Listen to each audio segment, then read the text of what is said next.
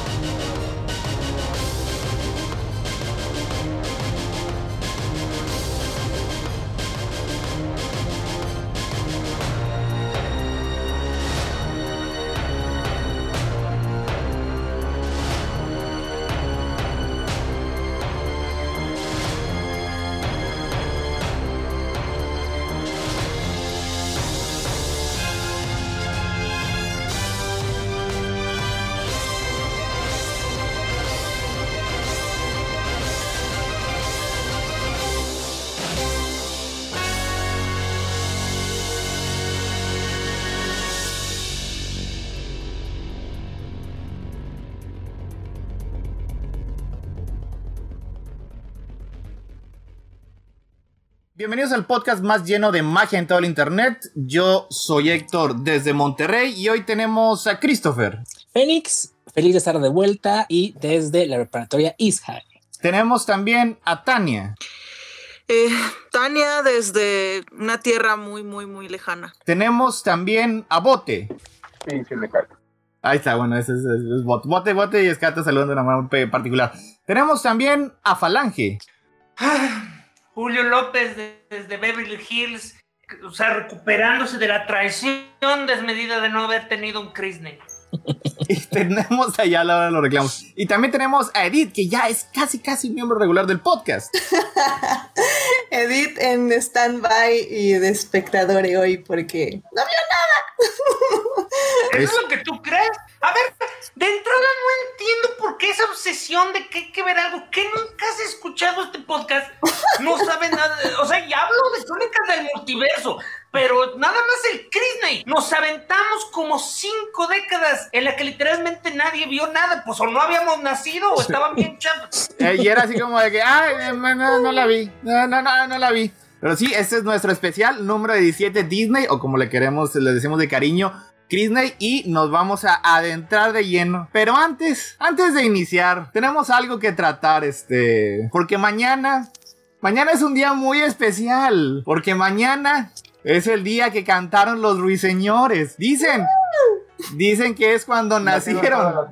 Nacieron, nacieron todas las flores. Porque uno, uno de nosotros, mañana, este, va a ser un bebé, va a haber sido un bebito pequeño. Y vamos a cantarles, la- cantarles las mañanitas para demostrarle nuestro aprecio y lo mucho que lo queremos, lo estimamos y lo apreciamos. Aunque a veces no se sienta, a veces parezca que no. Falange, que tengas un muy bonito, muy padre cumpleaños mañana. Recuerda que todos aquí te queremos mucho y te apreciamos mucho.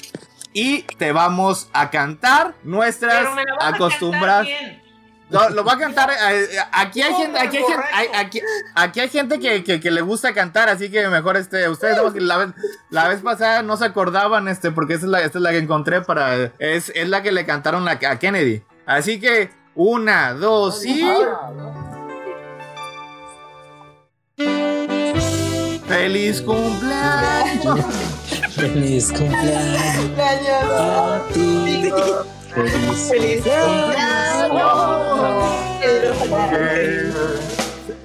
Feliz cumpleaños a ti. Ai, ai.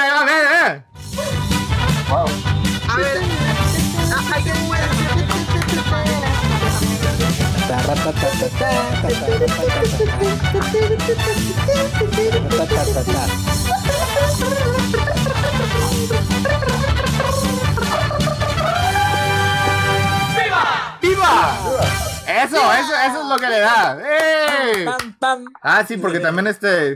¿Dónde dónde- dónde- dónde están aquí todos los, los aplausos de público que están ahí? ¡Eh!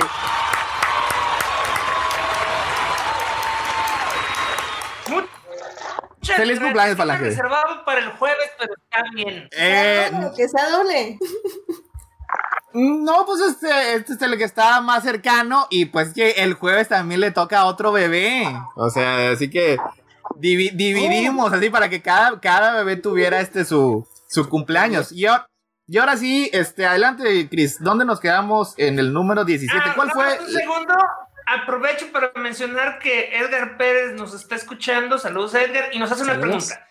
Además de Chris, ¿cuál sería el Disney Squadron? Pues no hay mucha diferencia con Crónicas del Universo Normal, porque yo soy un gran fan de Disney. Este, Chris, de este Héctor es un gran fan de Disney también. Y el Cate es fan de Bote también. Y Escata, y Escata básicamente adora todo lo que Disney haga, siempre y cuando no tenga humanos. Por eso O sea, y, o sea, básicamente, si nos viene con mucho dinero este Warner o, o, o Vía, como es, no, solo nos vendemos a Disney porque es el que está en nuestros corazones. bueno, ahora sí, ¿dónde nos quedamos, Chris? La semana pasada, bueno, la semana hace 15 días. eh, Hace 15 días. Terminamos con eh, las crónicas de Narnia, el príncipe Caspian, y hablamos también de su secuela infame, las crónicas de Narnia, la travesía del viajero del alba. Y ahora nos toca este, seguir con eh, Beverly Hills, Chihuahua, que en México se llamó Una Chihuahua de Beverly Hills. Y esta es una película de 2008, es el año en el que estamos, si mal, si mal no recuerdan, dirigida por el maestro Raja Gosnell, que también dirigió ese clásico de la cinematografía mundial, que es la versión en acción viva de Scooby-Doo. Eh, eh, con un gran elenco que incluye a Piper Parabo, Jamie Lee Curtis, Manolo Cardona, Drew Barrymore, George López, Andy García, Carmelita Salinas, eh, Jesús Ochoa, José María Jaspic y Eugenio Derbez. Este, Beverly Hills Chihuahua nos cuenta la historia de una perrita chihuahua llamada Chloe, que es perrocuestrada o secuestrada perrada, como quieran traducirlo, dognapped, en México. La, eh, Si es, la- si- es perrocuestrada, es la única manera de traducirlo que es que bien. per- es perrocuestrada y es enviada a México donde debe escapar de las garras del, mal- del malévolo Diablo, que es un Doberman malévolo, con ayuda de Delgado, que es un, este, un pastor alemán y eh, muy malote y muy rudo, y un hiperactivo chihuahua que se llama Papi, que es muy sensual, latino y, este, y Es amoroso. básicamente el, el jardinero sexy, ¿no? Es el jardinero sexy, básicamente. Básicamente es una película hiperracista, pero ya que vamos a hacerle. Pero a- hasta antes de Coco, era la Dejémoslo en película más mexicana que había hecho Disney Falange y por eso vive en nuestros corazones y en nuestras almas.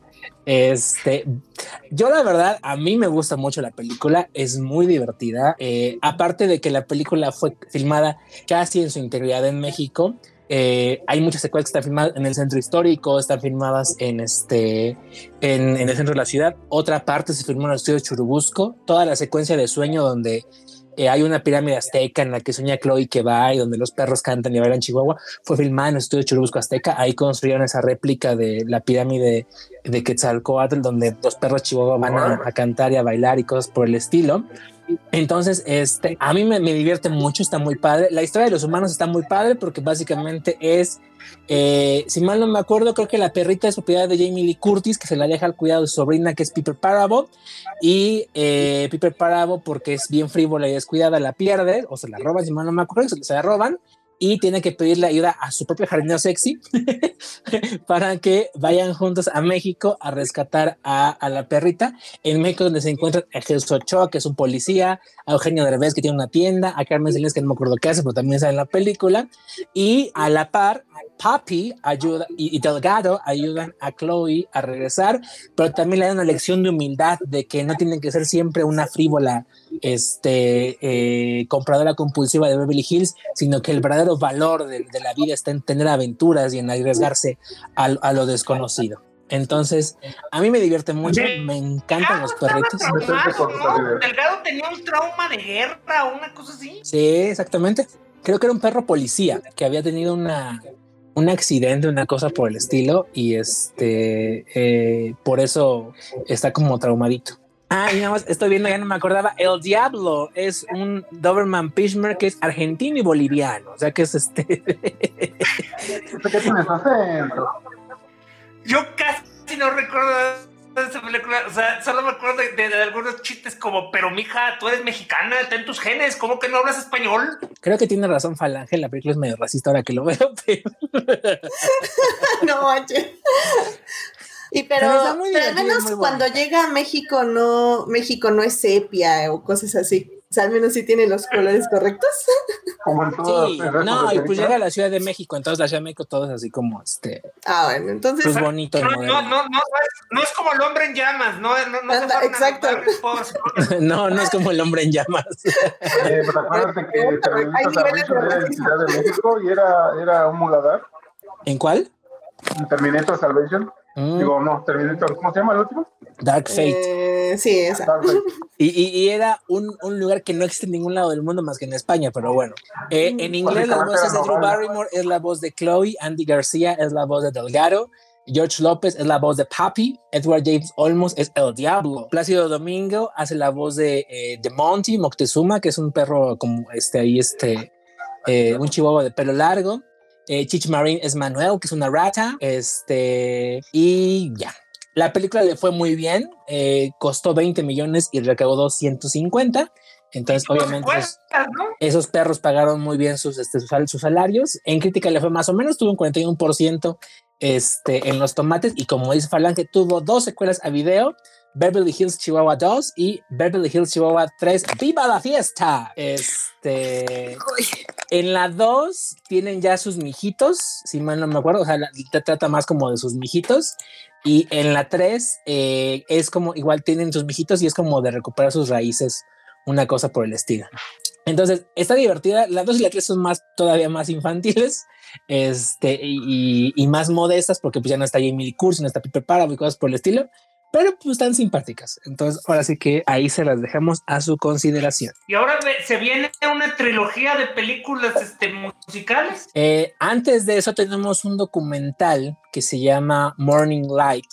Morning Light es un documental que sigue a eh, el joven eh, equipo, eh, eh, este equipo, ¿cómo se dice? Crew en español. Pues equipo, cuadrilla. Tripulación. este, A la joven tripulación, o- o- tripulación. o, o cuadrilla. Tripulación, ajá. eh, que la, la más joven tripulación que ha competido en el Transpac, pues todos sus miembros tenían entre 18 y 23 años. El film sigue la formación de este equipo de, este, de sailing, ¿cómo es sailing en español? Sé lo que es, pero no sé cómo traducir. Navegación. De navegación. Navegación. Navegación. Este, ay, es que sí, pero tiene un nombre en específico como deporte, ¿no? Ah, ¿Remos? Sí, de, de- de velero, de remo, exactamente. Es el equipo más joven de remo. Ah. Este, no, de que le- velero, de velero, porque es, de velero, sí, de velero. Es, eh, es- Sí, porque remo es este de los que Ah, están sí, en de los- con los brazos, ajá. No, sí que es remo, lo que hace Moana básicamente. En la Ah, sigue sí la velero. formación de este, de este equipo, los meses le toca entrenar en este y finalmente la eh, carrera que hacen, el Transpac es una carrera que va de Los Ángeles a Honolulu en Hawái. Eh, es un documental que produjo ESPN y tiene la particularidad de que fue un proyecto eh, pet, un proyecto mascota de Roy eh, Disney, del sobrino de Walt Disney y el hijo de, de- de Roy Disney.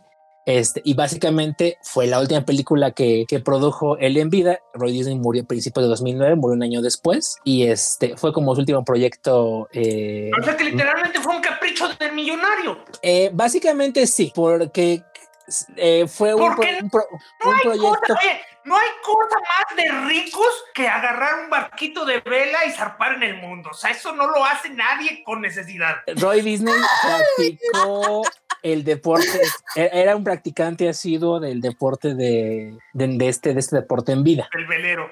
del velero en vida. Entonces, este, cuando era joven, obviamente, pues le gustaba mucho hacerlo, ya cuando estaba viejito, ¿no? Pero pues le gustaba ahora sí que competir este tipo y cosas por el estilo.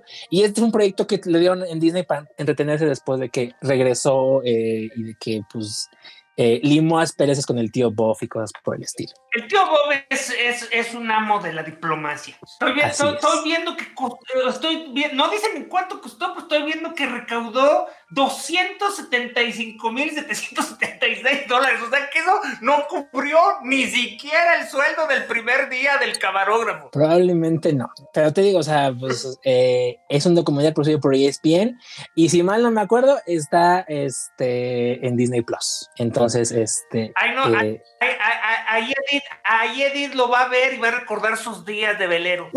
A Chihuahua, que es de velero.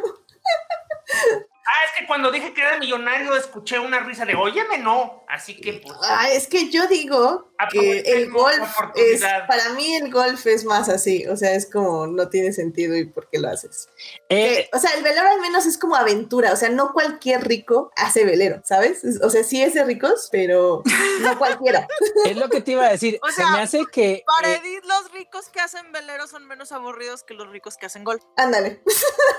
es lo que iba a decir. Se me hace como que el velerismo es más de gente que tiene más tiempo libre que de Ajá. quien hace golf, que nada más va a tener como unas dos horas libres al día, y quien hace velero, pues tiene que hacerse un día completo en su agenda, una cosa. No, deja eso hasta para- un mes. porque- semanas, más Ajá, o sea. Exacto. Sí, sí, sí, o Entonces, sea, es, es de gente nivel. más desquehacerada, probablemente. Y observa cómo Edith lo está, de- lo está diciendo como si tuviera experiencia al respecto. No, yo, yo, y el mar tenemos una relación estrictamente este, de donde toco arena.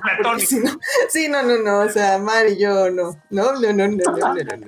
Oye, entonces los, Bueno, de si velero son puedo más decadentes, aunque son más de divertidos. alguien Con una relación más íntima del con Básicamente. Conoce golfistas. Perdón, no, no, no te oí bien, Tania, este, es que te... Que si quieren les Que puedo ella- dar mi, que- mi- mi- mi ¿Qué opinión de... entonces ¿eh? de ella que ella sí se lleva bien con el mar y además conoce galfitas? mm, O sea, básicamente ahorita Tania nos va a presumir que juega golf. No, de hecho, yo no sé jugar golf. Bueno, su yate donde deje que sus amigos jueguen golf. No, no, si tuvieran yate yo sí los invitaba, pero no, no tengo un yate. ah, gra- gracias, Tania. Cuando lo tengas, nos invitas, por favor. Pero no- No, digo, de, de hecho, en Mazatlán básicamente si puedes puedes hacer una vaquita prácticamente rentar un, un viajecito en yate entre varias personas. Pero pues sí, o sea, es meterle dinerito, cuesta ¿verdad? 12 mil por persona. pues sí. Pero sí, o sea, como hobby, A ver, como, sí, como la hobby, siguiente. el, el bote más chiquito es un hoyo donde, donde tiras dinero. O sea, Pues sí. o sea, hasta el más, hasta el bote más barato es más, es, es todo un lujo, la verdad. Y yo no golf es un poco más variado porque, aunque no lo crean, hay campos de golf relativamente, bar- relativamente baratos. Y la, la verdad es que los golfistas sí, te- sí, luego sí se tardan varias horas ahí, ¿verdad? Pero, pues digo, es, es hasta cierto punto posible conseguir quien te preste los palos, eh, como que juntar el dinerito, que te inviten, a que alguien te invite un velero. O sea, ahí ya tienes que tener amigos con más poder adquisitivo. Exacto. Y bueno, yo, yo no puedo dejar de pensar en todo esto que hablaban de la canción La guirnalda de Juan Gabriel. Pero bueno, sigamos adelante. La siguiente película que tenemos es High School Musical 3 Senior Year, que en México se llamó High School Musical 3 La Graduación.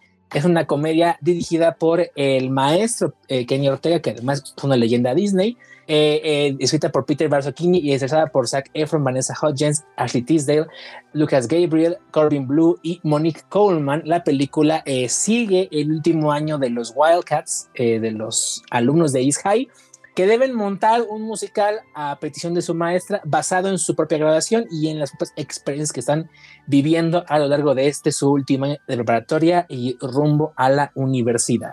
Eh, la película, obviamente, pues como su nombre lo indica, es la tercera parte de la trilogía que se inició en 2006 en Disney Channel y que fue un trancazo eh, para la compañía en todos los aspectos. Fue un éxito en audiencia brutal, fue un éxito en venta de discos, una gira de conciertos, eh, millones de DVDs y Blu-rays vendidos, Es la única que merchandising. salió en cine, ¿no? Eh, de las tres de High School Musical, sí, la primera y la segunda fueron para, para Disney Channel, fueron para televisión, y después de que Disney vio que la segunda fue un éxito todavía aún más grande que la primera, dijo a darle más Nitro Baby y la mandaron a cine. Eh, la película estrenó y fue un muy buen éxito. Eh, recaudó más de 90 millones de dólares en su fin de semana de estreno, convirtiéndose en, eh, en su momento fue el musical con el fin de semana de apertura más grande de todos los tiempos. Al final la película acabó recaudando más de 250 millones de dólares a nivel mundial, lo cual es 25 veces lo que costó la película, porque la película costó 11 millones de este de dólares. Entonces, hasta el final fue un, fue un trancazo. El disco también vendió muy bien. Es- es- esa vez que Ortega nadó como Rico McPato. Esa vez que Ortega ganó como Rico McPato y aseguró, yo creo que su vejez este, en los años por venir. Y obviamente, pues lanzó a la fama la carrera de eh, específicamente o especialmente la carrera de los protagonistas de eh, Zac Efron y de Vanessa Hudgens. Eh, la película tuvo un 64% en los tomates, lo cual me sorprende. Eh, el consenso del sitio fue no ganará muchos conversos, pero High School Musical 3 es brillante, energética y bien elaborada. Eh, y la verdad es que sí. O sea, ahí sí les digo, yo soy muy fan de High School Musical. A mí sí me tocó. Y tú fuiste fan en tiempo real, ¿no? O sea, ¿qué te tenías? ¿Tenías como tus 15 años cuando todo esto empezó? Cuando salió la primera High School Musical en 2006 y yo tenía 15 años. Eh, cuando salió High School Musical 3, yo estaba en el último año de prepa. Yo estaba en, en sexto en el último año de prepa. Entonces, Entonces, creciendo igual que ellos. estaba creciendo igual que ellos, que sí, como ellos. sí me resonaba emocionalmente. Aparte, yo de las tres, creo que la que tiene la mejor trama y la mejor música a, a nivel como estructura musical es esta. Es en la que se ve que tienen como que le pusieron como que más galleta en cuanto al guion y cosas por el estilo. Y las canciones son muy bonitas porque hablan exactamente de eso, reflexionan sobre como lo que implica graduarte de la preparatoria, que a final de cuentas es un cierre muy importante a nivel simbólico porque es cuando dejas como tal la infan, infan- infantil- eh, adolescencia y te conviertes en un adulto joven o pues un adulto legalmente, ¿no? Y este, y pues a final de cuentas sí habla de que elegir carrera de alguna manera eh, define un poco o, un mucho tu vida, ¿no? De hecho, uno de los plots de la trama principal es que el personaje de Zac Efron, eh, de Troy, no sabe si eh, estudiar eh, en donde tiene una beca deportiva asegurada o estudiar en donde están ofreciendo una beca teatral. Eh, y al final decide una opción intermedia, que es una universidad que no está tan lejos de donde estudia su novia y que le ofrece un programa tanto deportivo como, este, como, como artístico. Y hay una, línea que le hizo maestra que me, que me resona mucho, que le dice algo así como de, porque ella es la que lo inscribe a la beca, a la beca artística. Le dices que yo quiero que usted considere todas sus opciones antes de que la vida misma le vaya cerrando muchas puertas. Y eso al final es cierto. Cuando tienes 18 años, eres muy joven para elegir a lo que te vas a dedicar, pero eh, y eres muy inmaduro para elegir a lo que te vas a dedicar, pero no tienes realmente más opciones. Conforme creces y eres más viejo, pues opciones se van cerrando y se van limitando. Y eso es algo inevitable al final de cuentas en la vida. Entonces me parece muy padre que la película toque ese tipo de temáticas, más allá de que toque el romance entre estos dos, las travesuras como siempre de Sharpay y, y de Ryan y cosas por el estilo, ¿no? La- los musicales están muy padres, tienen ya una calidad cinematográfica obviamente que se ve de mucho mejor calidad que la, que con la que se vieron las películas de cine. Eh, se ve el aumento en presupuesto, aunque no haya sido realmente muy, muy, muy, muy elevado el, el mismo respecto a las películas anteriores.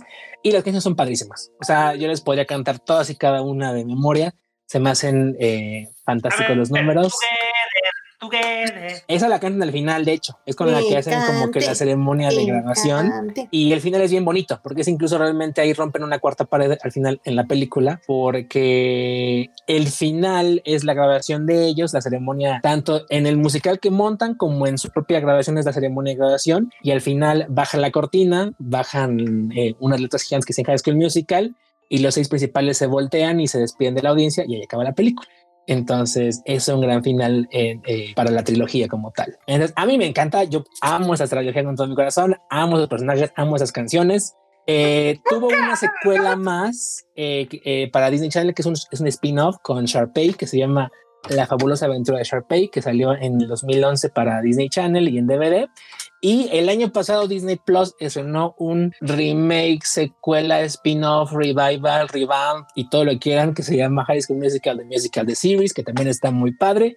Y cuando esté en Disney Plus, véanlo porque está muy bonito. regresado, de hecho, algunos de los. Donde regresó, ¿no? A- exactamente, donde regresó por lo menos este Ryan, que es Lucas Gabriel, regresó a hacer un cameo como él mismo, como Lucas Gabriel, canta una canción muy padre. Y además demuestra este, este spin-off de Disney Plus demuestra la, la, la vigencia de alguna manera de, de la franquicia con cosas ya mucho más eh, actualizadas, ¿no? Por Eh, ejemplo, un- este, un- Chris, dame contexto histórico. ¿Esto fue antes o después del- de, de la locura mediática que fue Glee? antes. Fue antes. Glee es porque- 2009, el Ujú. primer año que eh, Glee es en septiembre de 2009 y High School Musical ya para ese momento ya es una de las tres películas. Sí, porque por ejemplo en O mi sea, de que, caso, o sea, de que básicamente estos revivieron el musical para la televisión. Sí. O lo inventaron, porque no creo que... sí, lo, lo revivieron, lo hicieron, básicamente lo que hizo High School Musical es que eh, mostró a los inversionistas que era un terreno muy rentable. Y, y, por ejemplo, en mi caso, yo inicié en este tipo de género con Glee directamente. Entonces ya revisé yo High School Musical ya muy, muy grande, literalmente, de hecho creo que la vi hace dos años. Y para mí ya no fue tan innovadora, pero no es culpa de la película, es que realmente ya la habían reproducido 1500 veces después, refinando varias cosas y detalles. Eh, y este, pero bueno, o sea, al final del día, como dice Chris, o sea, ahí fue donde empezó todo y, y es que se vio como un género rentable y que llamaba la atención de los de jóvenes que querían gastar dinero viendo a estas estrellas cantar, básicamente. A ver, pero nada más ya para concluir, pero darle un contexto. Nunca entendí bien la premisa. O sea, se suponía que era una preparatoria y dentro de la preparatoria los hacían hacer musicales. Sí, haz de cuenta que la premisa de la 1, que es donde empieza todo, es que obviamente la preparatoria tiene como muchos preparatorios en Estados Unidos, me imagino que yo, su departamento de teatro, que monta un musical en otoño y un musical en primavera, y tiene su equipo de básquetbol, como muchos preparatorias también, y los equipos también, ¿no? Y la trama de la 1 es básicamente la típica trama de este de una chica que es este parte del decathlon académico, del decatlón académico, y un chavo que es parte del equipo de básquetbol, que cada uno tienen como que sus propios estereotipos y sus propias ideas de a dónde tienen que pertenecer y cosas por el estilo, y que descubren que ambos tienen talento y ambos tienen interés en el teatro musical y se inscriben y se vuelven parte de, eh, del musical de invierno, de primavera, no me acuerdo, primavera o invierno, no me acuerdo, este, de la preparatoria, rompiendo estereotipos de la propia escuela, rompiendo el status quo, hay una canción que se llama así, eh, al hacer que y que un jock ¡Oh, sea Deportista. Se, se va a acabar el mundo. exacto, sean parte de un, de un equipo de, de, de, de- de- de- de- de un musical donde además de, de alguna manera destronan o, eh, a, la, a, a la hasta entonces reina del club de drama que es el personaje de Sharpay de Ashley Tisdale. Esa es básicamente la premisa. Por eso ya en esa tercera, el punto es si realmente solamente fue un hobby o fue algo que realmente quiere seguir a en su vida profesional. Exactamente. Ah, está padre. Es un- o- sea, realmente y es- obviamente- es- o sea, son, son muchos clichés realmente los que, a los que acude la, la, la serie, ¿no? A final de cuentas. Pero pues son así que son cánones básicos del género de... Es, es- pues, son, es- son cánones que vienen incluso desde Vaselina, si lo ves así, más o menos. Sí, sí, pues es, ahora sí que es, es canon. Oye, son los, son los, son los este, clichés de los, de los, de las comedias de high school y de los musicales. Pues, Ni modos que. Combinados. Oye, ni, mo- ni modos de que hicieran falsa publicidad con su nombre. No, y digo, ahí, ahí sí no sé exactamente cómo fue, pero creo que eh, también el, el hecho de poder ya monetizar con, bueno, bueno, también en Vaselina, de hecho ahora que lo pienso, o sea, monetizar con los, eh, los actores y las actrices, o sea, Es que sí hubo, sí había. De hecho, también creo que en los 80 hubo una muy famosa que se llamaba Fame, fama. mm, sí. Pero a lo que voy es que como que entran y salen y de repente dejan de... Ya, ya, ya estaba muerto el género, pues. O sea, o, Es lo que o en contra, Creo que es lo importante. Es que siempre, o sea, ahora sí que creo que los, los géneros cinematográficos, así como el arte, la moda y todo, básicamente es, es cíclico. Entonces, al final del día, ahorita, por ejemplo, está todo lo de superhéroes, pero en algún punto va a empezar a bajar y luego va a volver a subir. O sea, es, es algo que va. No digas ese tipo de cosas porque hace enojar a Escata. Llevamos décadas diciéndole que, la, que, el, cine es de, que el cine es de géneros que, que, que se perpetúan, o sea, que nunca desaparecen. Y no te atrevas a comparar los vaqueros con los superhéroes, no es lo mismo. Ah, bueno. Pero- Exactamente, nada más este, es el mismo empaque, pero nada más bien es diferente empaque, pero es la misma esencia. Con- continuamos, Chris. Este, Exacto. una película del maestro Don Sandler. Exacto, nada más, eh, obviamente High School Musical y sus dos, las tres películas o las cuatro y la serie estarán disponibles en Disney Plus a partir del 17 de noviembre. Ah, anuncio parroquial, si quieren ver algo de lo que todavía está de Disney en Amazon Prime Video, apúrense porque el 30 de septiembre todo lo que sea Disney sale de la plataforma, incluyendo Aladdin, Frozen 2, Unidos, Star Wars, las nueve películas, este, todas las de Marvel y cosas por el estilo. Si Ocho buscan- películas. ya no hay ocho, ya no hay nada de Netflix en, en de Disney en Netflix. Ah, la plataforma ya quedó prácticamente limpia de cualquier contenido. Entonces será un mes muy largo si quieren buscar algo de Disney, porque no va a haber nada hasta que llegue Disney Plus a México el 17 de noviembre. Muy bien. Y para cerrar el 2008, vamos con una película que se llama Bedtime Stories, que en México se llamó muy apropiadamente porque el nombre en inglés está bastante seco.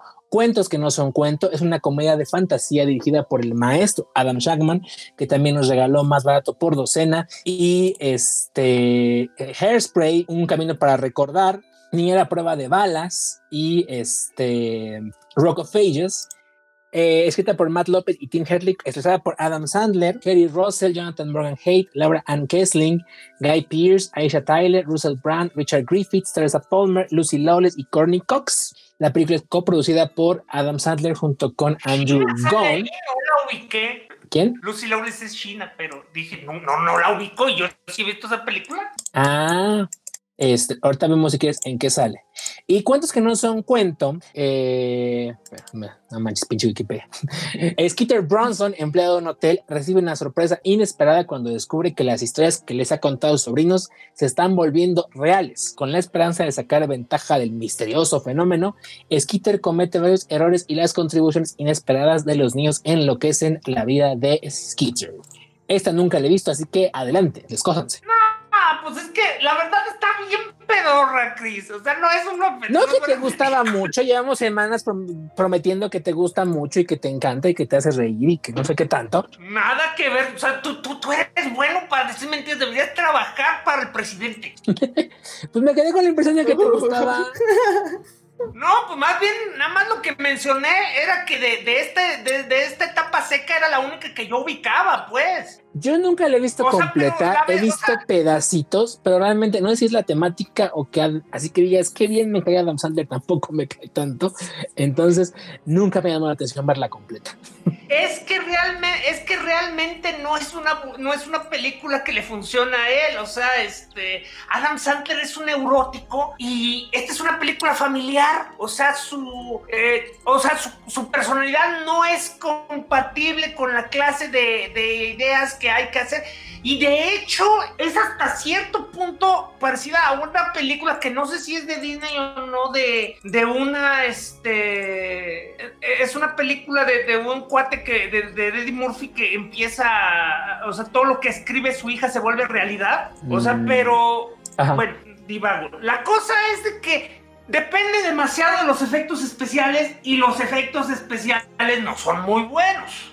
Ok. Y entonces realmente, así que digas, qué bar, o sea, las actuaciones no te, no te convencen. Los niños son higaditos. El Adam Sandler tiene la personalidad de una pluma y este y le sumas a todo eso que los que los efectos especiales se ven falsos, pues realmente no te la crees nada, o sea, eh, o sea, si quisiera hacer una comparativa sería con Jumanji, pero para su momento Jumanji tenía buenos efectos especiales y Robin Williams era maravilloso. Sí. Y aquí no, o sea, aquí nunca te la crees que le están cayendo dulces del cielo, que lo están persiguiendo, este, eh, gladiadores romanos, que, o sea, no hay mucho de dónde manejar. Y, y todo además es una metáfora rara porque aparentemente todo ocurre porque él es dueño de un motel que ya se lo vendió a una cadena y pues aparentemente todo esto ocurrió para recordarle que las cosas pequeñas tienen que permanecer en pequeño y no se debe no se debe dejar llevar por las grandes corporaciones, que siempre he considerado que es el mensaje más hipócrita que puede hacer un director cuando le está cuando le está pagando una gran corporación por hacer una película. Ok. Bueno, pero es que si no es en ese momento, ¿cuándo? y de hecho fue la primera película este, familiar de Adam Sandler este, le fue muy bien. La película costó 80 millones y recaudó más de 212 en taquilla. Eh, la crítica. Creo que no se volviera este, franquicia. Yo creo que ya no estuvo interesado Adam Sandler y ya luego actualmente ves que triunfa en Netflix. En la crítica le fue más o menos, eh, tuvo un 26%. Dice que ah, el consenso de los tomates fue que, aunque puede ganar algunas risas de los preadolescentes, esta película, esta comedia de Adam Sandler eh, familiar, es irregular, eh, pobremente ejecutada y le faltan los requisitos de locuacidad para que realmente funcione. Y bueno, vámonos a el 2009 y empezamos con otro concierto en 3D. Este es Jonas Brothers The 3D Concert Experience. Es un, es un, es un concierto fílmico, una película de concierto estrenada por los Jonas Brothers que en el 2009 también estaban en el cenit de su, eh, de su triunfo como artistas adolescentes. Sí, si viajáramos en el tiempo este, este, y llegáramos el 2009 a esa misma habitación, ¿tendríamos pósters de los Jonas Brothers allá atrás? Creo que, de hecho, hay pósters de Jonas Brothers en este momento en mi cuarto, entonces. Muy bien. Lo tapa un poco el librero, pero este. Pero sí hay. E-, eso que se ve ahí es la cara de Nick Jonas. Ah, sí es cierto. Oh my God. Y el brazo del otro Jonas, me imagino. Y aquí se alcanzaría a ver este a los otros dos Jonas, más o menos. Ah, mira. Ay, Nada, es que ya con el libro no me dio tiempo de, de rubicarlo. Este, pues básicamente la película es muy parecida a la de Hannah Montana. Lo que vamos a ver es un concierto de los Jonas Brothers en la gira Entonces, eh, Burning Up Tour. Es mitad concierto, mitad documental. Es 75-80% concierto, 20% documental. Es muy poco realmente lo que es documental. La mayor parte es concierto. Este fue grabado en el Burning Up Tour que se eh, ocurrió entre agosto. Eh, del 9 al 11 de agosto de 2008 en el Madison Square Garden. Este, en esta ocasión, la invitada es eh, Demi Lovato, que fue la telonera de esa gira interpreta unas canciones porque en ese momento ella había actuado con ellos en, en, Camp, Rock, en Camp Rock, una película de Disney Channel.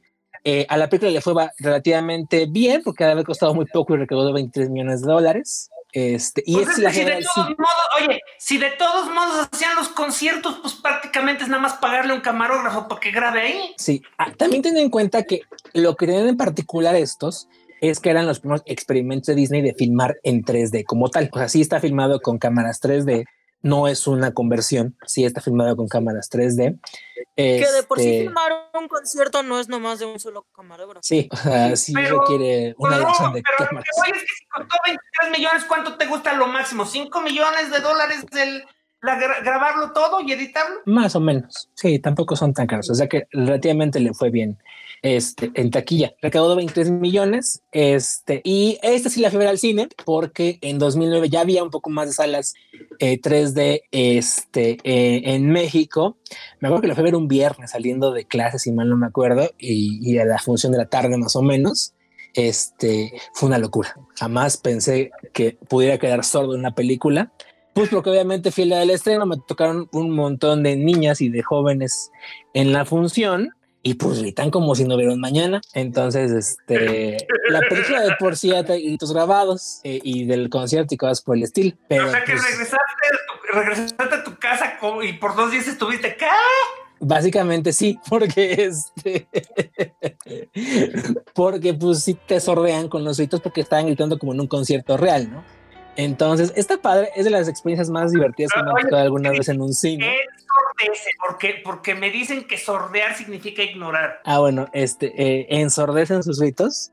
Y, y, a mí siempre me ha divertido mucho eh, el fanatismo de las adolescentes y de los adolescentes con este con los grupos musicales. Me parece muy bonito que hagan eso y me parece muy padre que lo disfruten. Tú, eras fan de Closet. Tú ibas a los conciertos, pero no gritabas ni decías ¡Ah! No, sí cantaba, pero no gritaban, pero sí cantaba. Este, Por ejemplo, ahorita, pues yo creo que ahorita lo que está de moda y que vi que va a tener Cinepolis es el concierto de BTS, este grupo este, de Corea del Sur, si mal no me acuerdo.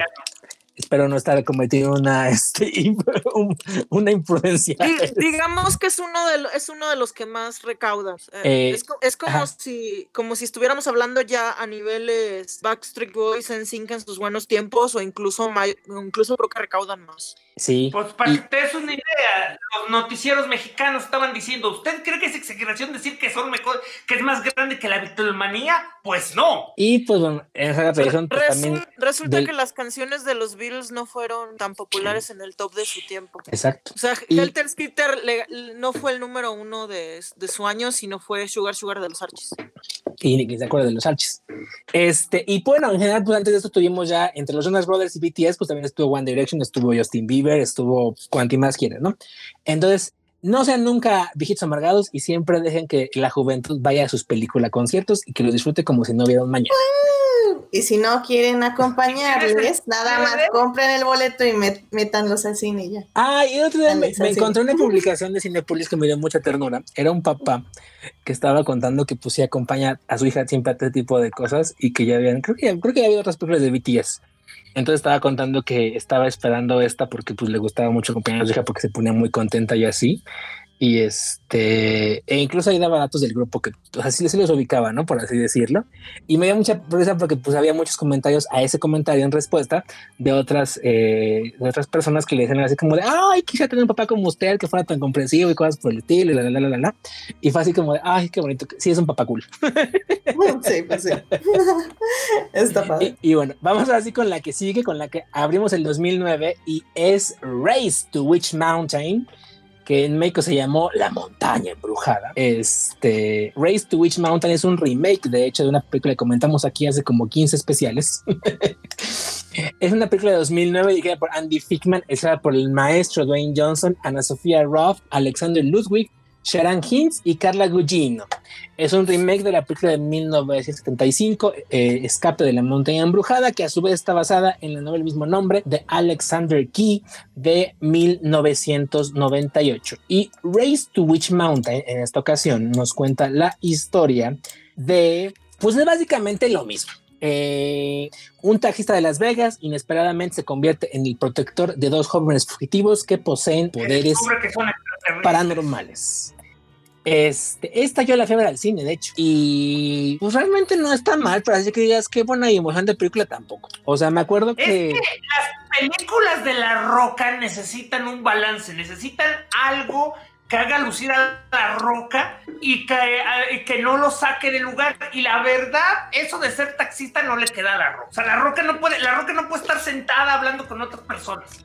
Aparte, me acuerdo que la película no tenía mucho presupuesto, costó 50 millones por lo que estoy viendo, y pues se notaba, porque por ejemplo, me acuerdo que la secuencia final es una batalla que tiene la roca en la nave para permitir que los muchachos escapen a su planeta, una cosa por el estilo, y con un robot, otro, otro alien, una cosa por el estilo, y pues sí se veía que las tomas estaban cerradas porque no había mucho que mostrar. Y se veía que estaban Que había que grabar grabando de noche en en un set saliera barato. Había, estaban grabando en un set para que no se viera que era una nave y que pues básicamente me acuerdo que era una nave como tipo centro de mando de los Power Rangers con puros foquitos y este y lucecitas que brillaban aleatoriamente. Como ese falange mucho está grabado de noche para hacer que este para ahorrar dinero en el CGI entonces realmente no había mucha ambición en la película ni de adaptar la película original ni de hacer algo un blockbuster de presupuesto eh, y pues está bien así que digan qué buena película es eh, pues no tampoco está mal. Si un día la encuentran en Disney Plus o en la tele y no tienen nada más que ver pueden verla pero no les, no les digo que vaya a ser así como la gran película eh, en taquilla le fue más o menos, recaudó 106 millones de dólares contra un presupuesto de 50 y tuvo un 42% en los tomates. El consenso fue que a pesar de los mejores esfuerzos de un elenco talentoso, eh, La Montaña Embrujada es un reboot que carece de la magia del original. ¿Alguien más quiere comentar algo de La Montaña Embrujada? No, No la vi. pasemos al, a la Montana. Y seguimos con mucho Disney Channel porque lo que tienen que entender, diría el clásico, es que la razón por la cual hemos tantas películas de Disney Channel entre este especial y el anterior es que en 2006 y 2007 Disney Channel fue, yo creo que una fuente de ingresos similar a la que era Pixar en ese momento, más o menos. O sea, estamos hablando de que el merchandising, eh, los discos, las películas, los, los niveles de audiencia eran brutales y eso justificaba meterle dinero a todo. Y así llegamos a Hannah Montana, la película. Hannah Montana The Movie es una comedia adolescente musical basada en la serie del mismo nombre. Es la segunda película este, de Hannah Montana después del concierto y la tercera basada en una serie de Channel después de la Lizzie McGuire, dirigida por el maestro Peter Chelsom, escrita por Daniel Berensen. Daniel Berensen, por cierto, luego este, eh, triunfó escribiendo este, otras cosas. Y eh, Peter Chelsom, pues también lo recuerdan porque eh, dirigió Serendipity y Bailamos con Jennifer López. La película es estrenada por ¿Esta eh, película Miley. como final de la serie de televisión? No.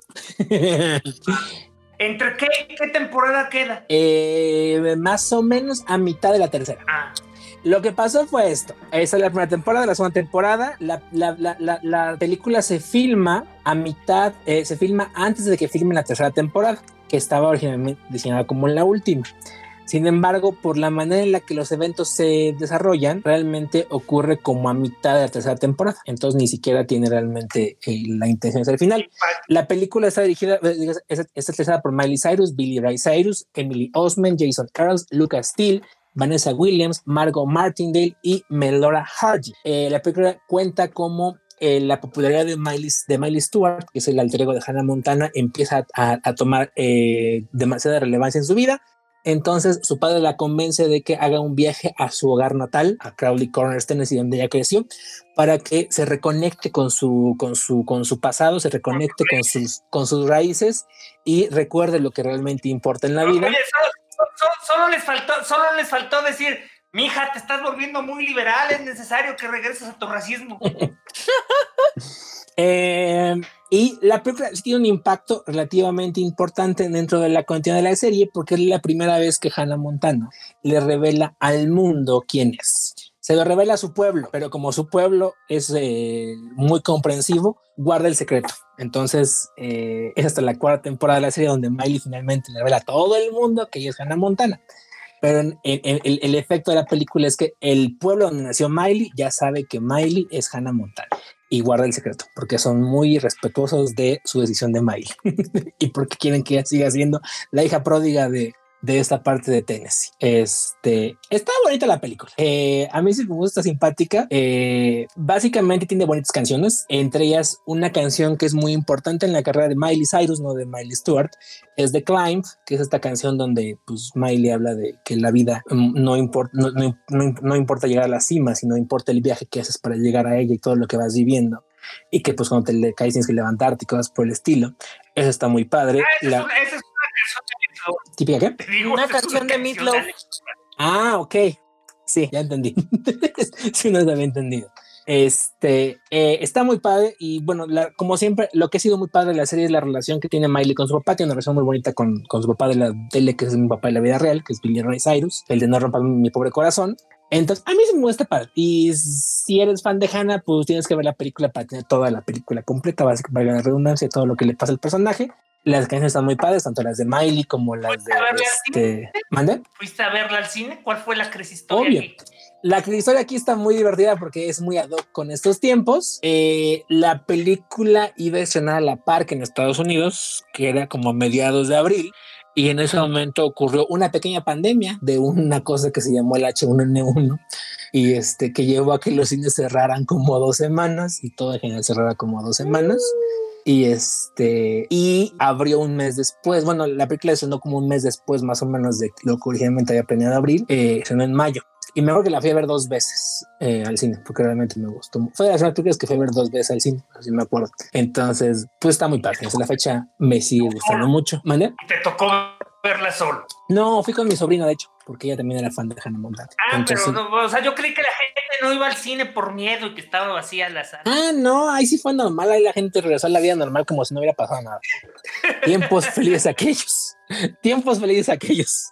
Es, entonces está padre, véanla. eh, si gusta Hannah Montana, a mí también. Ah, bueno, de lo que me gusta esta película es que obviamente es eh, ver lo que viste en la serie de televisión, pero con otro tipo de calidad de fotografía, otro tipo de escenografía, otros, bueno, escenarios reales, por así decirlo. La película fue filmada en Tennessee, en realmente fue filmada en, un- en un- en Tennessee, fue filmada en Colombia. Eh, Creo que el nombre, el nombre pedante es locaciones. fue filmada en locaciones en Colombia, Tennessee y en Los Ángeles. Entonces, es muy padre ver a Hannah fuera de un foro, verla en escenarios reales. Eh, tiene al principio un concierto muy padre, donde pues es este un concierto real, por así decirlo, que grabaron en la gira normal y se ve muy, muy padre. Entonces, a mí me gusta mucho. Y en taquilla le fue relativamente bien, costó 30 millones y recaudó 170, no tanto como High School Musical, pero pues le fue relativamente bien. El soundtrack también le fue muy bien, eh, certificado platino por más de un millón de copias vendidas.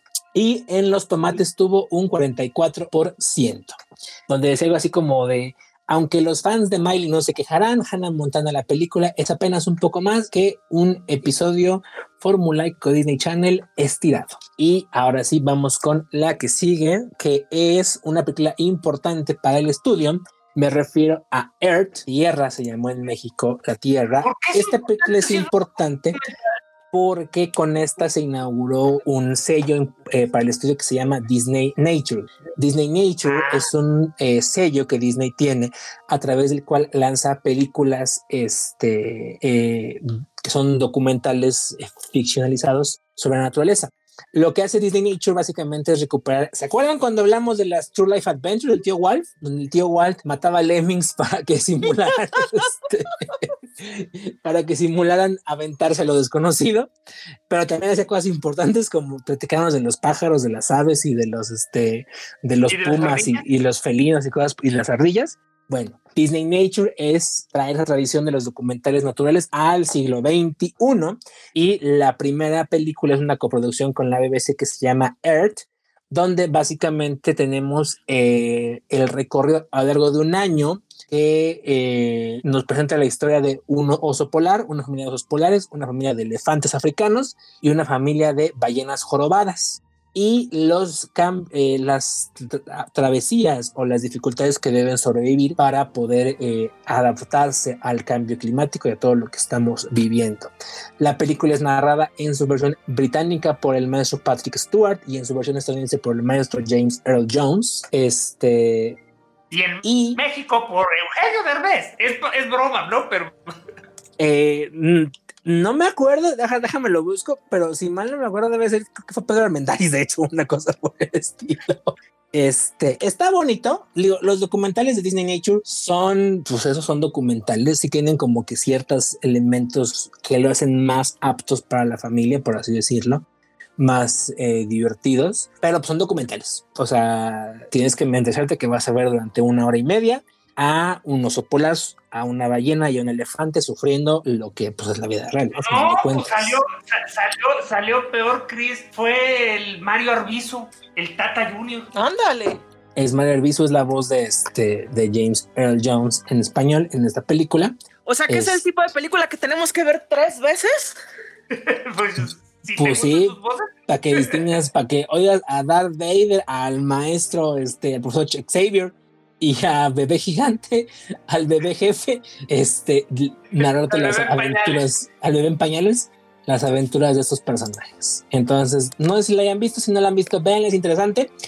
No es el documental que más me gusta de Disney Nature, porque es muy, como es, es muy global, eh, no le da tiempo realmente de enfocarse específicamente en algunos animales. Habría otros documentales, los que veremos más adelante, que me parece cumplen mejor su función en cuanto a, a destacar un- algún animal en específico. Oye, pues yo creo que la que siguió fue exactamente eso, pero es tan oscura que ni siquiera tiene entrada en Wikipedia. Eh, Trail of the Panda, que según la Wikipedia es la película que sigue, no la vamos a comentar porque no sé ni cuál sea, y seguramente es una cosa que es únicamente en China o una cosa por el estilo. Pero Es- pues ser sobre un panda. Dice que un huérfano es amigo de un pequeño ejemplar de oso panda. Y sí, es una película grabada en mandarín, eh, dirigida por un director mandarín. mira, Chris, el día que hablemos de Mulan, esto va a salir, eh, esto va a volver a salir a colación, así que lo digo. Yo sé que tú no lo crees, pero esto es el futuro. La única manera de complacer a China es hacer películas en chino. Olvídate ya de hacer películas globales para que China le guste. Es imposible. Ok,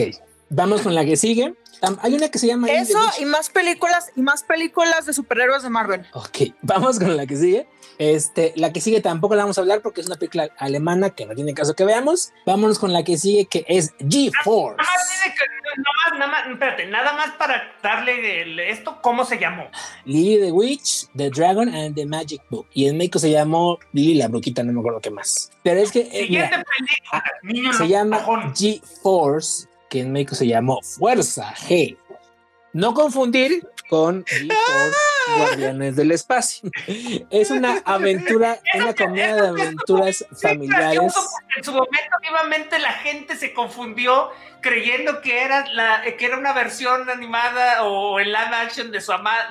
Eh, sí, la gente se confundió muy feo, o sea, porque eh, la, la serie Fuerza G, Guardianes del Espacio o Gatchaman, este, pues aquí se llamaba así, Fuerza G. GeForce, de hecho, también hubo una versión en, en, este, gringa que se llamaba así. O sea, y aquí es G-Force porque G es de Gerbo, ¿no? Me parece. Eh, Guinea Pig. Eh, en inglés, Ah, acuérdate Guinea. que se llaman eh, cerdos de Guinea, eh, Guinea Pig, y la G viene de Guinea Pig.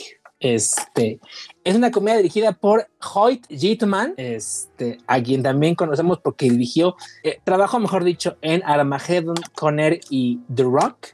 Eh, escrita por Cormac y Marianne Weaverly y producida por el maestro Jerry Bruckheimer. La película es estrenada por Zach Galifianakis, Billy Nighy y Will Arnett, con voces de Sam Rockwell, Tracy Morgan, Penelope Cruz, John Favreau, Nicolas Cage y Steve Buscemi, Ese John Favreau, el gordo que nos regaló a Bebé Mando, este, y al Reino de la Selva. Y la película trata de que el gobierno de Estados Unidos envía a un equipo de roedores especialmente entrenado para capturar a un millonario de mente. ¿Alguien la vio? Porque aquí sí estoy en blanco. ¿alguna vez vieron una película que se llamaba Spy Dogs? Esa estaba mejor. Vi la de como perros y gatos, si te, si- si- si te sirve. Ah, era esa, era esa, sí. Ay. Héctor nos ha dicho que sí la había visto y que quería hablar de ella, pero no sé si esté disponible para comentarnos sus puntos sobre esta joya del maestro Bruckheimer. Vamos a hacer tiempo. Eh, no, bueno, no les sé. cuento, nada más, la película costó la friolera de 150 millones de dólares, que el maestro Bruckheimer gastaba en sus gerbos, y recaudó eh, 292. Eh, más o menos alcanzó a pagar los platos, pero tampoco tanto.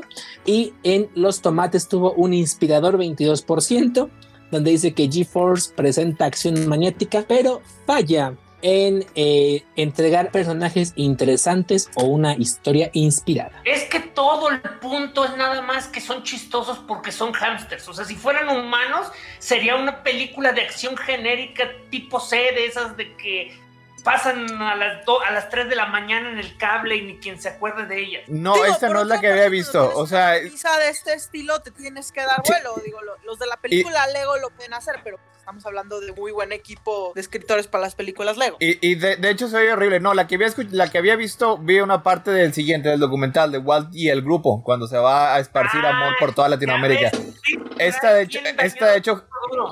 Jamás la había escuchado antes de meterme a Wikipedia a ver cuáles son las películas de Disney. Pero quédate, quédate, porque ya pues sigamos adelante. Mira, al final de cuenta, en este punto, nada más para hacer un, un paréntesis histórico, Disney sufrió una, un cambio en su administración. El tío Bob corrió a Dick Cook, que era el presidente del estudio de ese momento, y que era una persona que había crecido conjunto con Michael Eisner y que había llegado a ser presidente del estudio como de 2001, 2000 más o menos. Este, y era muy querido en la industria, pero pues el tío Bob pensó que era momento de cambio en la industria nombró un experimento que no le funcionó porque se trajo al presidente de Disney Channel, que era Rich Ross, como presidente del estudio. Y más o menos las películas si las quedaremos a partir de la siguiente y de la que le sigue, más o menos 2010, es cuando vemos el breve, eh, la breve gestión de Rich Ross como presidente del estudio. Este, pero esta es de las últimas que eh, produjo. También este es el punto donde Disney empieza a tener una relación cada vez menos fructuosa y menos fructífera con el maestro Bruckheimer que llevará eventualmente a que el maestro Bruckheimer se vaya a Paramount a no hacer nada porque no ha hecho nada importante por allá, de hecho. Ahora sí vamos con la que sigue, que es un documental muy interesante que se llama Walt y el grupo. Es un documental Oh. escrito y dirigido por Theodore Thomas y es eh, producido por la Walt Disney Family Foundation, que es la fundación que eh, estableció Diane Disney Miller, la hija de Walt Disney, junto con su esposo, con Ron Miller. Los que una vez corrió Michael, este, los que una vez corrió este Roy Disney de la compañía cuando este, hubo aquella guerra de acciones en el ochenta y tantos. Ellos fundan un museo en, el en, en, en, San Francisco, en el presidio, el, así se llama el, el, el, local, el antiguo presidio de San Francisco. Ahí fundan un museo muy bonito, de hecho, este, ojalá algún día podamos conocerlo, que es eh, un museo dedicado a Walt Disney y empiezan a producir cosas. Entre ellos producen esta película que nos cuenta la historia de cómo le fue al tío Walt cuando en el 41 el gobierno de Estados Unidos lo nombró embajador de la buena voluntad y le pidió que fuera a esparcir amor y a esparcir la palabra este, de la libertad por toda América Latina para evitar que las malvadas garras de los nazis se apoderaran de este de los comunistas. y los comunistas se apoderaran de América Latina y nos presenta pues lo que fue básicamente la inspiración y preproducción de Saludos amigos y The Three Caballeros, los tres caballeros, de las cuales, si quieren saber más, vayan a escuchar los especiales que hicimos en su momento de los clásicos oscuros de Disney para que sepan más de ellas. O sea, que, es un poco de imperialismo entre amigos. Es, mira, es eso. O sea, es una película bien bonita en el sentido que son acercamientos muy familiares. O sea, puedes ver a Disney en situaciones que jamás lo verías, este, corporativamente hablando pero tienes que ignorar el hecho que efectivamente era eh, básicamente una espía que estaba diciéndole a toda América Latina en una situación no oficial, porque ese era el punto. Estados Unidos no, o sea, no, él no fue el único embajador de buena voluntad. Mandó a John Wayne, mandó a este. O sea, es que esa, esa es, es, una manera de verlo. O sea, pero pues otra también es eh, un poco de ligero imperialismo con un toque de apropiación cultural. O sea, porque básicamente sí fue por órdenes del gobierno de Estados Unidos, sí fue este por el gobierno de Estados Unidos, para detener a los comunistas, porque según contaban eran bien terribles. Pero iba allá y veía, ¡Uy, me gustan los sombreros! Me gusta este, las maracas, déjenme las utilizo para ponerlas en mis películas. Y de hecho, o sea, sí se siente que es demasiado como que un proyecto de, de vanidad o algo así para la familia Disney. Porque para empezar, inicia diciéndonos que, que Walt estaba bien triste porque sus trabajadores se pusieron en huelga. Sí, y o sea. Cuando iban llevando guillotinas, guillotinas al medio de la marcha. Y generalmente, si se ponen en huelga, es porque las condiciones de trabajo no son particularmente favorables. O sea, y el, el, documental no se centra en esa parte, se centra en de que, ay, lo que pasa es que a Walt le rompían el corazón que sus trabajadores se estaban poniendo en huelga. Pues págales más, güey. No, de hecho, según, según una, una remembranza de, de, Walt Disney, él sí se lo tomó bien personal, o sea. Sí, o sea, o sea dice. Se lo tomó personal. No, que le dolió. Se lo tomó, o sea se lo tomó personal por las razones equivocadas. O sea, literalmente era, ¿por qué no están conmigo? Tanto que hicimos juntos.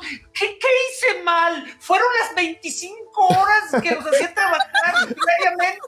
Fue, fue la falta de su... O sea, ¿qué, qué, qué, por qué? ¿Por qué no me... O sea, Walt se, se, se deprimió genuinamente porque estaban en huelga y creo que es su esposa, creo que es la, la hija la que lo está contando, no me acuerdo quién, este ya es una señora ya bastante grande, que la esposa de Walt Disney se enoja mucho con ellos. O sea, Walt se, se deprime y la esposa se enoja contra los trabajadores por estar en huelga. Y como que la verdad sí te pone un poquito en contra de la intención del documental, porque sí está, ponle tú que no podemos dejar este tipo de cosas de lado. Básicamente, hace unos días estábamos burlándonos en un chat privado este, de, que alguien escribió un artículo que decía, es muy difícil ser millonario. Es básicamente, o sea, es, básicamente, es básicamente esa misma, esa misma actitud, o sea, este, y, se, y, ay Dios, o sea, es de esas cosas porque realmente, o sea, sí se puede entender que realmente amaba su estudio, amaba las películas que producía, simplemente parecía estar divorciado de la realidad que la gente necesita comer para trabajar. Mira, es que yo creo que, o sea, como que no, es que, como que no entendía como que no entendía que, que la única razón por la que no querían seguir haciendo esas maravillosas películas con él es que no les alcanzaba el dinero. Es que, o sea, no es una persona que haya nacido rica, o sea, era muy trabajador, o sea, él creó su estudio prácticamente de la nada. No creo que haya estado tan divorciado de la realidad, pero más bien llegaba a un punto en el que decía, sí está bien, no tienen mucho dinero, pero sus almas, ¿por qué no se alimentan de sus almas? ¿Por qué sus almas no les, no les producen el sustento necesario? ¿Acaso necesitan que les dé dinero, mi hermoso dinero?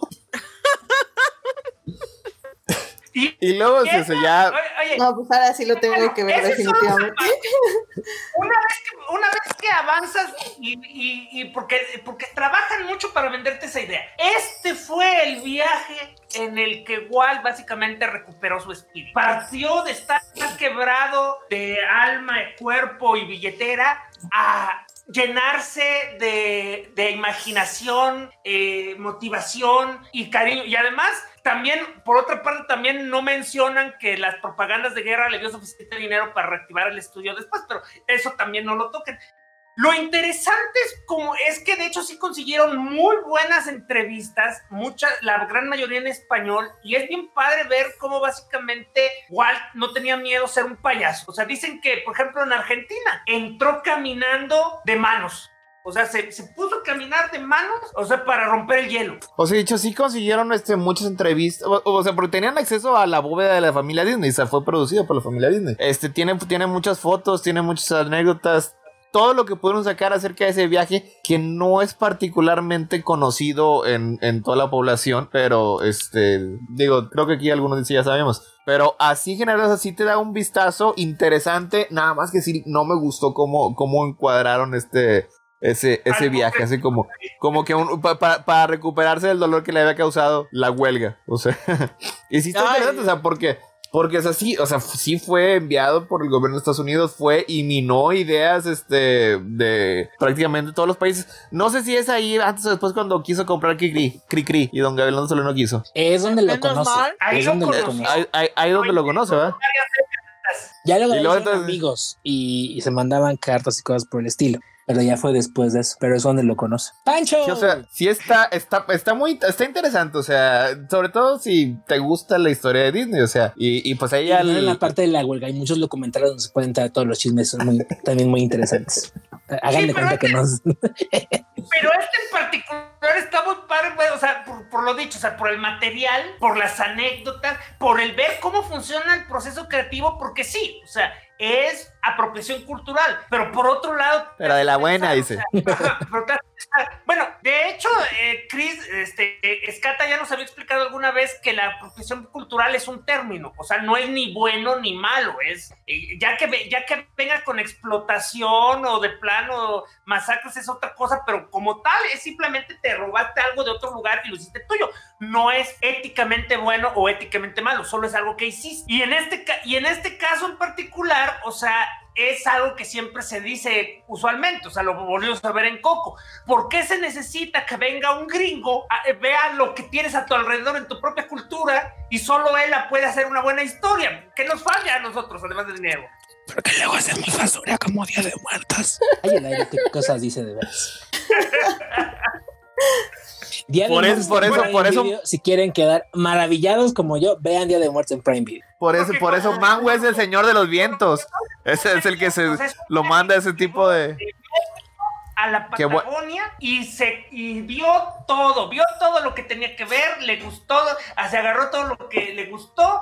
De hecho, eh, para el 16 de septiembre que nos despedimos, les pu- que, que no hubo podcast, les pusimos una, una imagen que se tomó en esa época, donde este, estaba el, el tío Walt ahí con mariachis y su sombrero de charro. Sí, y de hecho, a- a- apenas hace dos años hubo una exposición aquí en México, en la Cineteca, que se llamó Walt y México, donde hablaban de, relación de, de la relación de Walt con México, y ahí había muchas fotos de ese tipo del viaje, donde eh, pues está, este, Walt fue a las ajenas de Xochimilco, fue a- con los mariachis, con a bailes típicos y cosas por el estilo. le, le otorgó una carta oficial, ¿no? Sí, este, de hecho, eh, Walt es recipientario de la medalla del, eh, de la Orden del Águila Azteca, que es el máximo reconocimiento que otorga el gobierno mexicano a este ciudadanos. Ay, ¿por qué no Eh. compró Nuevo León? El perdió Monterrey. Y de ahí, aparte, nos regaló a ese ícono de la mexicanidad que es Panchito Pistolas, Entonces, ¿qué más le pueden pedir a la vida? Y Pues bueno, mira, es, es- adelante. es- es- es mucho más digno que Speedy González. es mucho más digno que Speedy González. Y Digo, a la hora de la hora, Speedy González es un, un icono Todavía es o inteligente. sea, la verdad, la verdad es que Speedy González se volvió un icono porque hasta cierto punto le cayó bien a la gente. No es que hubiera un plan realmente de, de hacerlo un icono. Speedy González, como un pequeño ladrón. Y bueno, vamos con la que sigue. Viene de una película rusa que se llama The Book of the Masters, este, que tampoco hemos visto, no la conocemos, pero que se ve muy simpática. Ahí si quieren verla, Y chequenla. esas, esas, esas ni están en Disney Plus. Todas las demás que hemos hablado ahorita las había checado. Todas las podrán ver en noviembre si no hay este algún tipo de issues con los derechos. Si no, pues con un VPN y con la versión gringa. Pero estas rusas ni ahí están. Y, y las, este, las otras que has mencionado. Igual el grupo sí está en Disney Plus. Vamos grupo con sí. una que, con la que cerramos una década y vean con qué joya vamos a cerrar la década de los 2000. Una comedia que se llama Old Dogs, que en México se Ah, pensé- Un par de colmilludos. Ah, yo, cre- yo creo que Héctor creyó que ibas a hablar Yo de pensé que era ya la que sigue. Ah, no. No, pues cuento de Navidad es este animación, ¿no? No, no, yo pensé que era la que sigue. Ah, no, No, la es- joya de- todavía no llega la joya del maestro o de maestros y del maestro que lo acompaña en la pantalla y cosas por el estilo. No, sigue Old Dogs, que se llama en México Un par de colmilludos. Ya luego, cuando le han pasado en cable, le pusieron el nombre que le pusieron en el resto de América, y creo que es Papás a la Fuerza, si mal no me acuerdo. Es una comedia de ensamble dirigida por eh, Walt Becker, eh, por eh, una comedia de mosaico, una comedia con muchos personajes, o sea, que tienen eh, muchos personajes. Este, Bueno, ma- más que personajes como actores de alto renombre, ¿no? ándale. No sé, ajá. Es, este, es dirigida por Walt Becker, que nos regaló esa joya de la comedia que es Wild Hawks, con, este, con Tim Allen, John Travolta, Martin Lawrence y, este, y William H. Macy. En esta ocasión eh, tenemos a John Travolta y a Robin Williams, junto con Kelly Preston, Matt Dillon, Justin Long, Seth Green, Rita Wilson, Dax Shepard, Lori Loughlin y Bernie Mac. Este, eh, All Dogs es eh, la película con la que cerramos el, el siglo, digo, la primera década del siglo XXI, y nos cuenta la historia de mientras se preparan para un importante trato comercial, dos solteros, que son John Travolta y Robin Williams, se convierten inesperadamente en los niñeros de dos gemelos de seis años. Los dos hombres inesperados viven un problema tras otro, tanto en sus labores profesionales como con los niños traviesos. Sus vidas son totalmente transformadas y los hombres tienen que entender lo que realmente es más importante en la vida. La película fue vapuleada por la crítica. Tuvo un fabuloso 5% en los tomates. Dice el consenso que su elenco lo intenta muy fuerte, pero Old Dogs es predecible, eh, con intentos de comedia física eh, y de elevación de la moral que pierden la marca en ambos conteos. La película también fue nominada a peor película, peor actor para John Travolta, peor actor de reparto para Kelly Preston y peor director para Walter Beckett en los eh, en las frambuesas de oro. Este, y pues la verdad, sí, yo he visto partes y sí es terrible. Yo ni la vi. No la ven, está fea la verdad. No es de las mejores películas del maestro, este, eh, del maestro John Travolta. Es bastante, eh, es humor, es, es humor escatológico, es humor de pastelazo, es humor slapstick. Lógico, en una película Disney. Bueno, me refiero, creo que tenía, si mal no me acuerdo, tenía gases y cosas por el estilo, que ya eso, eso es muy escatológico al final de, bueno, humor pedestre, si quieres llamarlo así. Este, humor de pastelazo, creo que le muere la entrepierna a uno con un perro, una cosa por el estilo, si mal no me acuerdo. Ah, está muy mensa, pues. Si pueden evitarla, evítenla. No es la película que definió la carrera ni de Robin Williams ni de este John Travolta. En taquilla le fue más o menos, tuvo 96 millones contra un presupuesto de 35. Y ahora sí, a ver, ¿hablamos de la que sigue o no? hablamos de un documental más bonito y dejamos la que sigue para la semana que entra? Le- eh, ¿Será suficiente 10 minutos para hablar de la obra maestra o ustedes piensan que vale la pena expandirnos más? Que sí hablemos. Yo digo que sí hablemos porque la verdad, o sea, eh, aunque hay mucho odio, realmente vale la pena que le quedemos media hora de odio. ¿Qué dice el público? Como gusten, como gusten. Y por público digo ustedes. No, de, de hecho me refería aquí, o sea, ¿qué, qué, qué decimos aquí? ¿Piensan que hay que adentrarnos en la trama? No se vale pasar la bolita. Tienes que decidir, sí o no. Ah, ¿qué es? Suéltalo, déjalo, déjalo ser. Bueno, de- de- desde, las, desde puertas de la noche le digo a Manway en su trono que decida.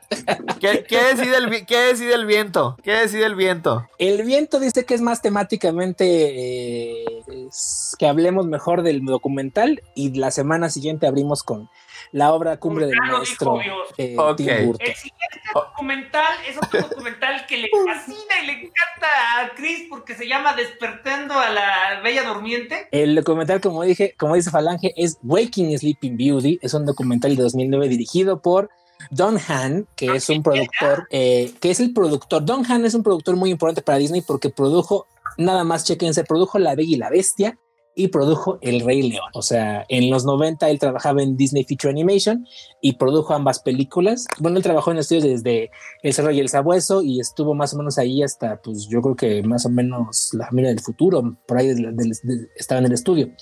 Entonces, este, pero él, produjo especialmente esas dos películas importantes y la película es producida por él y por eh, Peter Snyder, que en los 90 era presidente de Disney Feature Animation.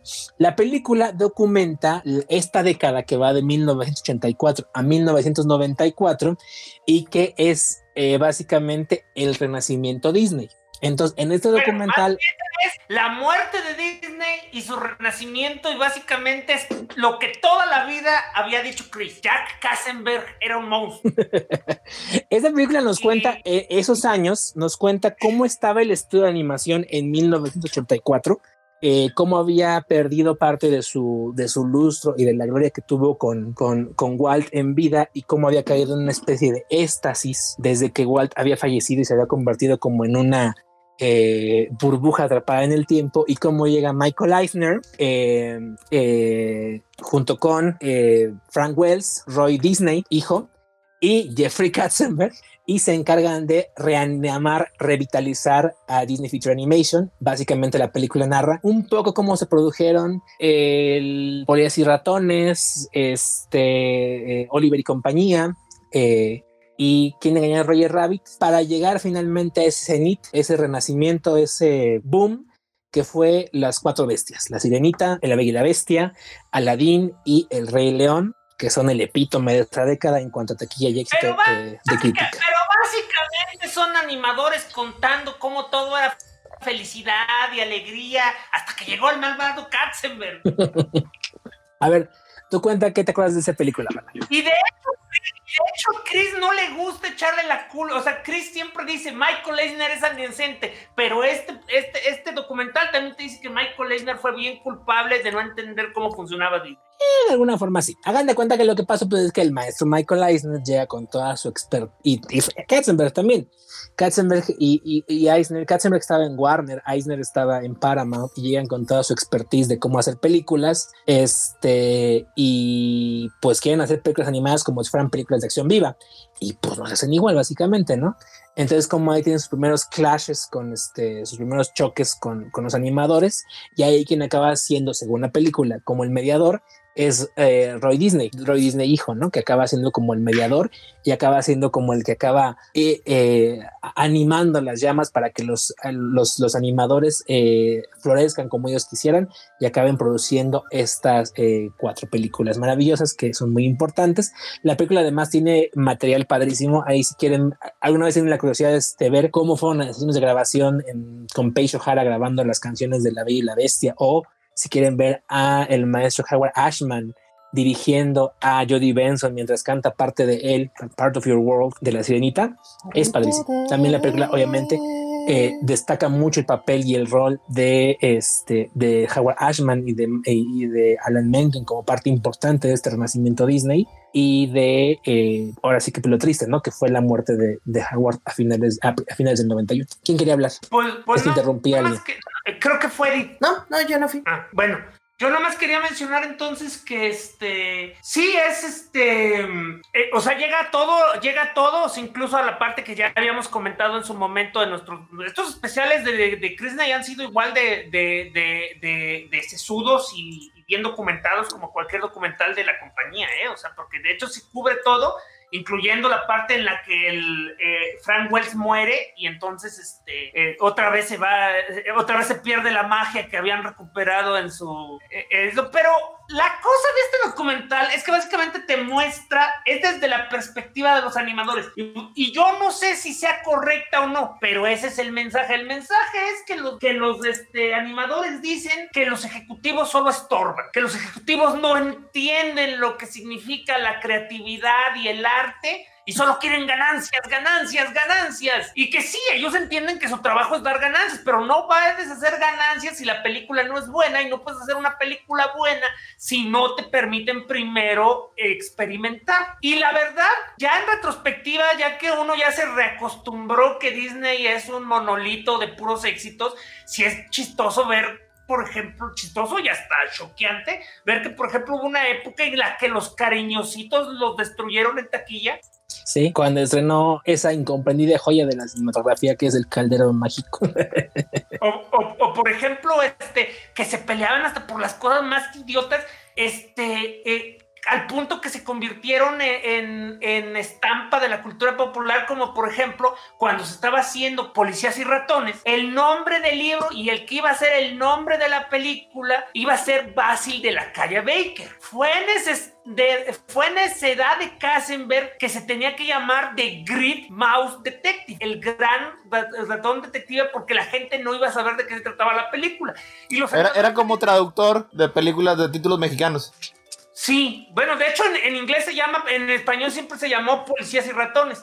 Pero la cosa es esa, que, que, que Katzenberg, se o sea, Katzenberg insistió eso y los animadores se enojaron tanto que uno de ellos mandó este, un memo, eh, o sea, una hojita que circulaba entre ellos de vamos a cambiarle el nombre a todas nuestras películas. La princesa y, este, y siete hombres pequeños. La, Sí. la marioneta que quería ser un niño de verdad.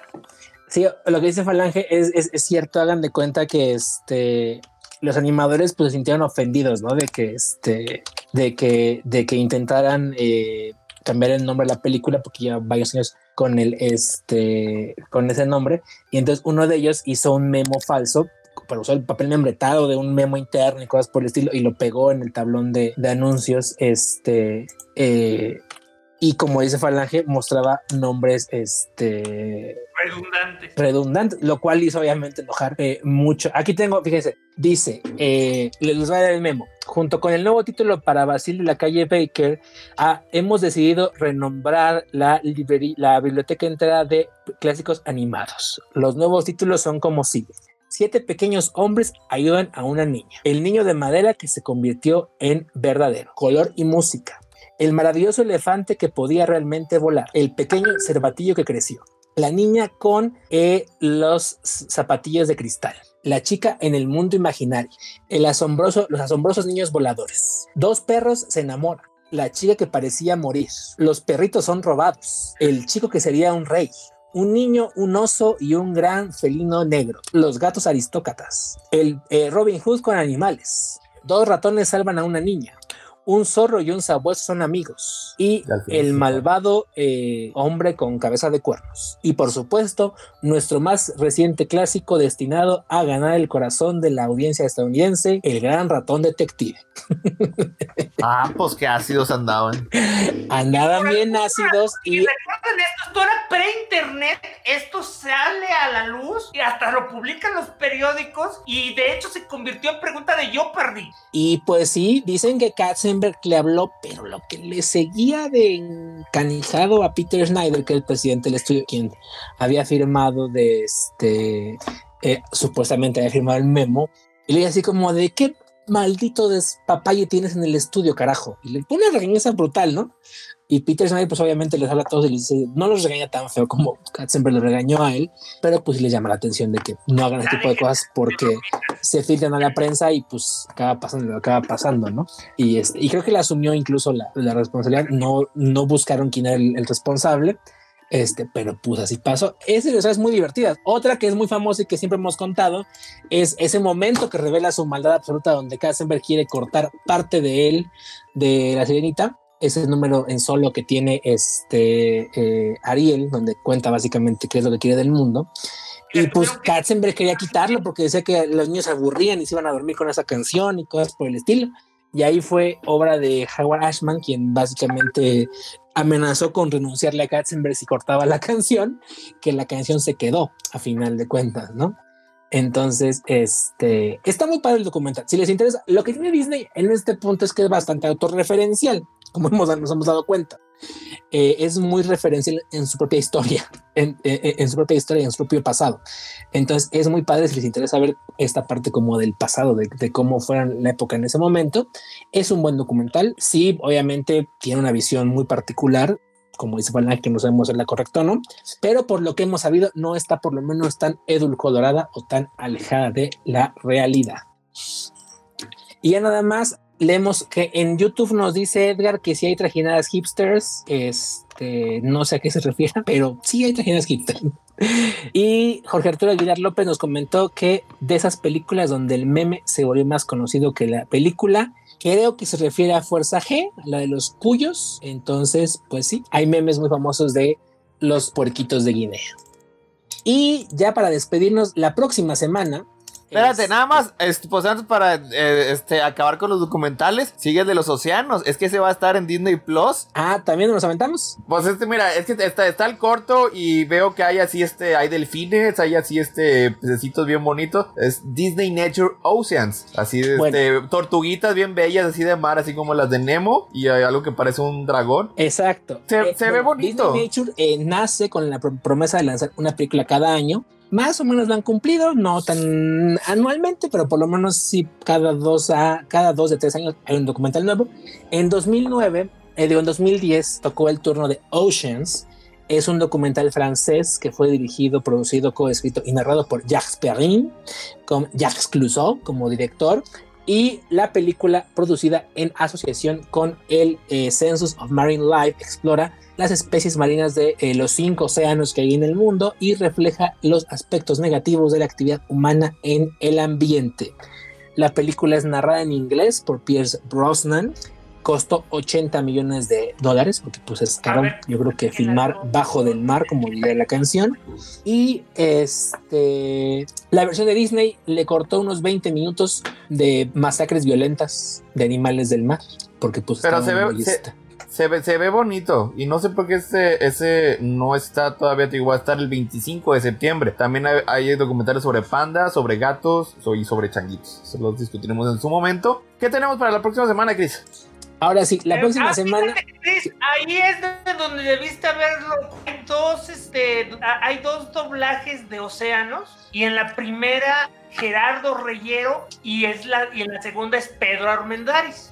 Lo que pasa es que en México la película no fue distribuida por Disney, si mal no me acuerdo. Fue distribuida por un tercero. Entonces, seguramente la versión de Pedro Armendáriz es la que llegó a cines en México y la versión de Gerardo Reyero es el doblaje de Disney. O al revés. Ah. Pero estoy casi seguro que la versión de Gerardo Reyero es la que está el doblaje de Disney, porque no la lanzó aquí en cines. Ahora sí, la próxima semana tendremos para abrir un, un, dulce que yo sé que todos van a disfrutar porque van a rememorar bellos tiempos. Hablaremos de Alicia en el País de las Maravillas del maestro Tim Burton.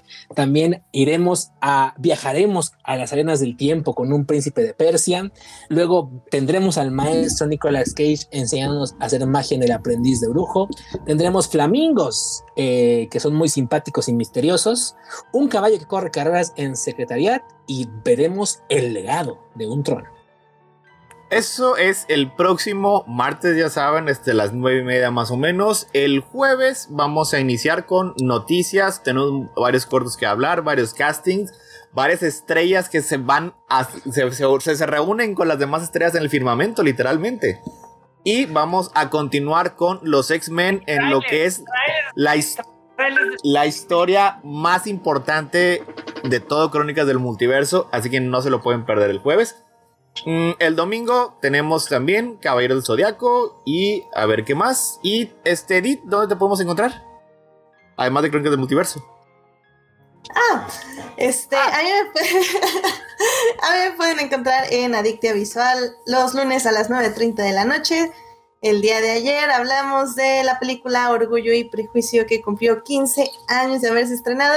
Y el siguiente lunes, quién sabe qué, de qué vamos a hablar, no tengo idea. Pero bueno, ahí estoy en el chat, este, leyéndolas y pues ahí. Va a ser toda una sorpresa. Sí. Y bueno, este, recuerden que si quieren maravillas más allá de su imaginación, vayan a crónicasdelmultiverso.com, donde encontrarán todos nuestros podcasts desde los primeritos. Y también tenemos reseñas y muchos artículos y muchas cosas bien bonitas.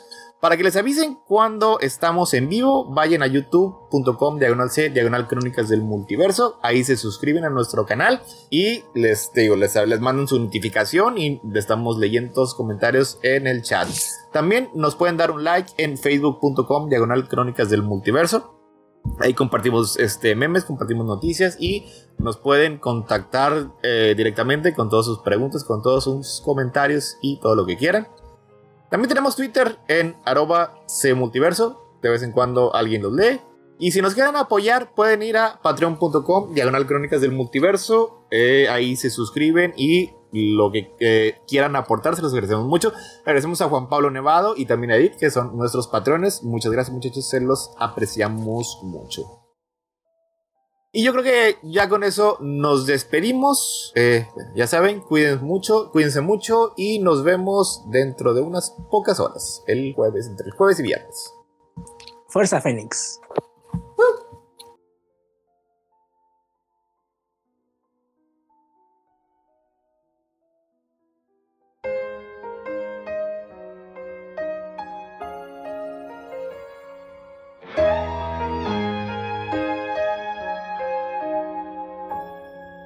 Esto fue otro episodio de Crónicas del Multiverso, el mejor podcast que ha habido en la historia de la humanidad. Les agradecemos su atención y les pedimos que se suscriban a nuestro canal de YouTube para vernos en vivo o darle like a nuestra página de Facebook. Y los esperamos en www.crónicasdelmultiverso.com, donde encontrarán maravillas más allá de su imaginación. Los esperamos la próxima semana, croniqueros.